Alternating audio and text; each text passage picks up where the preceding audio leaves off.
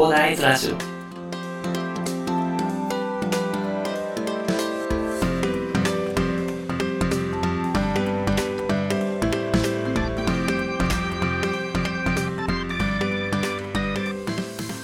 はい、おはようございます。こんにちは、こんばんは。旧建築士で、ポッドキャスター、ブロガーの広大です。この番組では、サラリーマンに役立つ情報を随時発信しているということで、最近は資産運用関連ということでですね、リノベーションのお話しさせていただいておりましたが、今回は久しぶりに副業関連としてですね、有料級ということで、YouTube に乗り遅れた人が身につけるべきスキル7選ということでお話しさせていただきたいなと思います。昨日私はこんな感じのつぶやきをしました。まあ、先ほどのタイトルの通り、有料級 YouTube に乗り遅れた人が身につけるべきスキル7選ということで、7つ挙げさせていただいたのですが、セールスライティング、L ステップ、ポッドキャスト、プログラミング、読書習慣、ノーコード、英語、ということで7つ挙げさせていただき、でいくつか習得すれば情報収集から収入獲得まで可能。参考にどうぞ。ということでね、つぶやかせていただいたんですけれども、なんでこういったつぶやきをしたかということなんですけれども、実際私がですね、結構 YouTube を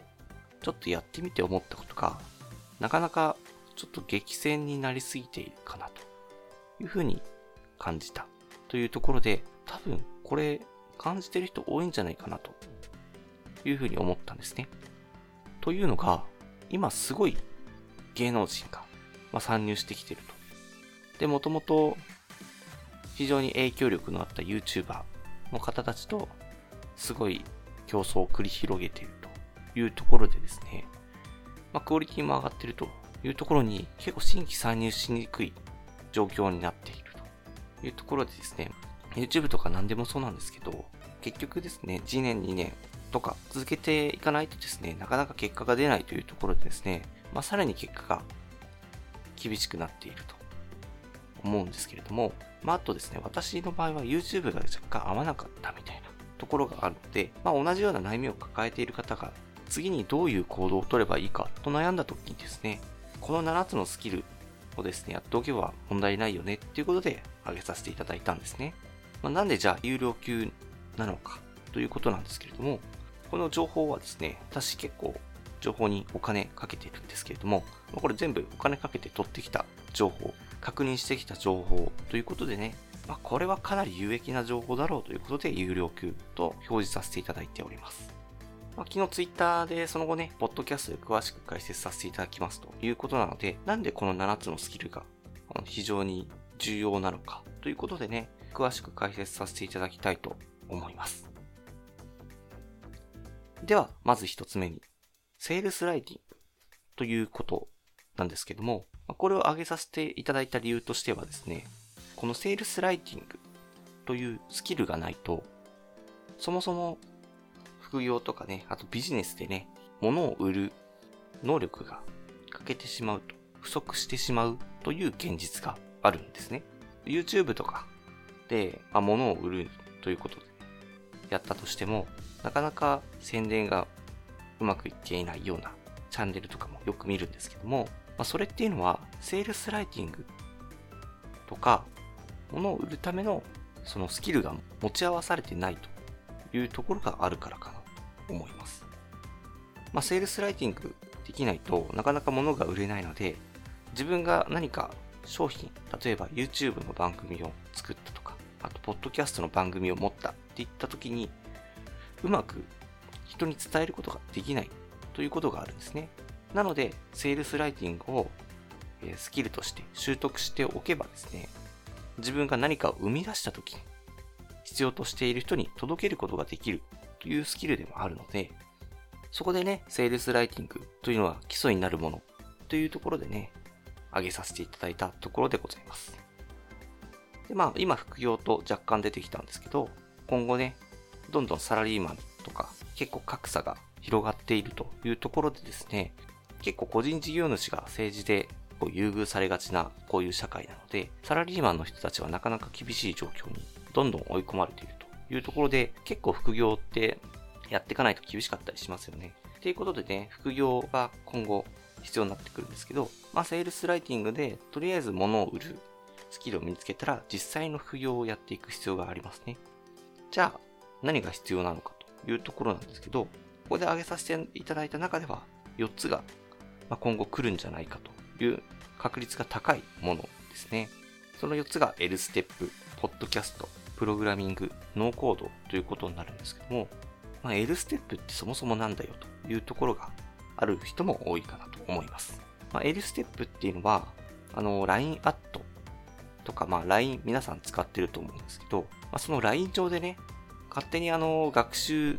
カリキュラムを進行してくれるような、あとはいろんなところにアクセスしやすいようなあのボタンとかをね、設置できるようなサービスとなっております。まあ、顧客の人にその L ステップを使って商品関連の情報について勉強してもらって、で制約率を高めてつなげていくというところでね、今結構ビジネス界隈で L ステップっていうのが盛り上がってきております。で、そこで L ステップの代行業務というのがですね、最近は非常に多くなってきておりますので、まあ、かなり需要が見込まれる L ステップでぜひね、挑戦していただきたいなと思いまして、挙げさせていただきました。まあ、L ステップに関してはね、プログラミングの知識があの必須っていうわけでもないので、プログラミングができない人でもできるソフトということになっておりますので、比較的入りやすいものでもあるかなと思いますので、ぜひね、難しそうとか考えずにね、一度勉強していただければ、まあ意外とね、いけるスキルでもあるので、ぜひ調べていただければと思います。で、次に、ポッドキャストですね。ポッドキャストというところでね、なんでこれを上げさせていただいたかというところで、まあ私が配信しているというのも、まあ少なからずあるんですけども、なんで私が配信しているかというところでお話しさせていただきますと、そもそもね、今アメリカとかで爆発的な人気が出ているのが、ポッドキャストということになります。あっちでは YouTuber とかいうよりも、ポッドキャスターというのが非常に多く稼いでいるという現実があるんですよね。まあ、ポッドキャストが今非常にアメリカとかで流行っていると。で、海外で流行っているものっていうのは、海外で爆発的に流行っているものっていうのは、日本に3年後に到達するという現実もありますので、まあ、今後ね、ポッドキャストが来ることが非常に容易に想定されるというところでね、ぜひね、今のうちから始めていただければ、まあ、先行者優位取れると思いますので、ぜひね、挑戦していただければなと思います。次に挙げさせていただいたのが、プログラミングですね。プログラミングっていうのは、あの、昔から有名な話なんですけど、プログラミングっていうのは、まあ、IT 人材が2030年には79万人不足するというふうなデータがありますので、まあ、しっかりね、今からスキルを身につけて、まあ、実績を積んでいけばですね、とりあえず食べることに困らない職業になりますのでね、まあ、ぜひね、プログラミング興味ある方っていうのは勉強していただきたいな。勉強していただければ、まあ、かなりね、有利なスキルになりますので、上げさせていただいたところでございます。で、それに付随してノーコードというのがあるんですね。で、今そのプログラミングのコードを書かなくても、ノーコードでプログラムを構築できるノーコードというものがありますのでね。まあ、なかなかプログラミングほど、ま自由度が高くないような感じでもあるんですけど、ただノーコードの、ま機能も最近ではどんどん追加されてきてますので、なかなかプログラミングに手をつけられないけど、とりあえずノーコードから始めてみようというのもかなりね、ありなんじゃないかと思いますので、プログラミングがなかなか苦手という方は、そちらから取り組んでいただくのもありかなと思いまして、挙げさせていただきました。で、最後に残った2つっていうのは、学習ですね。アウトプットするっていう感じで、まあ、副業とかね、いろいろすると思うんですけど、アウトプットするにもね、インプットがないとなかなか厳しいよという現実を私はブログを1年間やって経験してますので、まあ、ここでね、皆さんには私の失敗談ということでね、ぜひね、インプットを手を抜かないようにということで上げさせていただきたいと思ったんですけど、2つですね、読書習慣と英語ということになります。まあ、読書習慣はインプットとして分かりやすいので、まあ、そうかなという風な形で思う方もいると思うんですけど、英語って何っていうところがあったりするんですよね。まあ、読書習慣をなかなか身につけるの難しいよって話もあったりするんですけど、さら、あの、英語となるとさらに難しい。なんでそれを身につけなきゃいけないのかっていう話もあるかなと思うんですけど、これはですね、英語がないとですね、視野が狭すぎるという現実に、あの、私は問題に直面してるんですね。あの、先ほど、ポッドキャストでお話しさせていただいた通り、アメリカとか海外で流行っているものっていうのは、日本には3年後に到達してですね、流行るという現実があるんですけれども、じゃあアメリカで流行っているものでトレンドをつかみたいってなった時に、どうしてもですね、英語がわからないと、非常に情報収集に時間がかかるというか、もはや情報収集なかなかできないみたいな状況に陥ってしまうんですね。なのでね、今、とりあえずいろいろ始めてみたいという方はですね、ぜひね、英語も一緒に勉強しながら始めていただくとですね、情報収集の質が上がって、今後の副業の精度っていうのも上がっていくと思いますので、読書習慣とともにインプットの手法としてね、ぜひ身につけていただきたいスキルでございます。結構、海外の日常会話とかね、話してる内容っていうのは結構基礎的なところが多いのでね、入試に出てくるような難しい文法とかはほぼほぼないところがあるので、まあ、ぜひね、基本的な英語だけでいいので、英会話のような形でね、習得していただければなと思います。ということでね、読書習慣と英語でインプットを図って、で、セールスライティングで相手に届ける能力っていうのを身につけてね、で、L ステップとか、ポッドキャスト、プログラミング、ノーコーデでね、実際に価値を提供していくというところでね、何かこちらいくつかピックアップしていただいて実践していただければですね、情報収集から収入獲得までできるというところになっているスキル7選でございました。ということでね、今回は YouTube に乗り遅れた人が身につけるべきスキル7選ということでお話しさせていただきました。なかなかね、YouTube とかいろいろ始めてみたいと思った時に、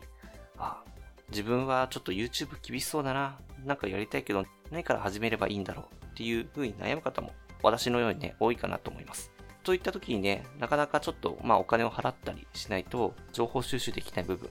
があるかと思うんですけど、やっぱり初心者のうちっていうのはなかなかお金をかけることに躊躇してしまいがちですよね。私もそうだったんですよね。まあ、そんな方のためにね、ちょっと私の方でお金をかけて得た情報っていうのをとりあえずですね、発信させていただいて、今後ね、一歩を踏み出すあなたのためにですね、まあ、少しでも参考になればなと思いましてお話しさせていただきました。ぜひね、副業を始めてみたいと、まあ、とりあえず一歩踏み出せばね、なかなか副業って楽しかったりします。本業とかでね、指示とかね、結構しがらみがある仕事っていうのが本業では多いと思うんですけど、副業だったらね、あの自分の裁量でできるんでね、結構楽しんですることが可能です。本業の中でね、話せない鬱憤とか、発散するっていう面でもですね、副業はすごいおすすめですので、まあ、ぜひね、一回挑戦していただいて、より人生を楽しくなるものとしてね、生活の中に取り入れていただければ、より楽しめるんじゃないかと思いまして、お話しさせていただきました。では、最後にお知らせです。この番組ではですね、皆さんが困っている悩みとか、話してほしい内容など随時募集しております。ポッドキャストのコメントとかね、Twitter の DM などでどしどし送ってください。Twitter とかのリンクは概要欄に貼っておきます。それでは今回はこんな感じで終わりにしたいと思います。このような形で皆さんの耳だけで役立つ情報をゲットできるように死に物狂いで情報をゲットして毎日配信していきますので、ぜひフォロー、コメントのほどよろしくお願いいたします。最後までお付き合いいただきありがとうございました。では本日も良い一日をお過ごしください。それでは。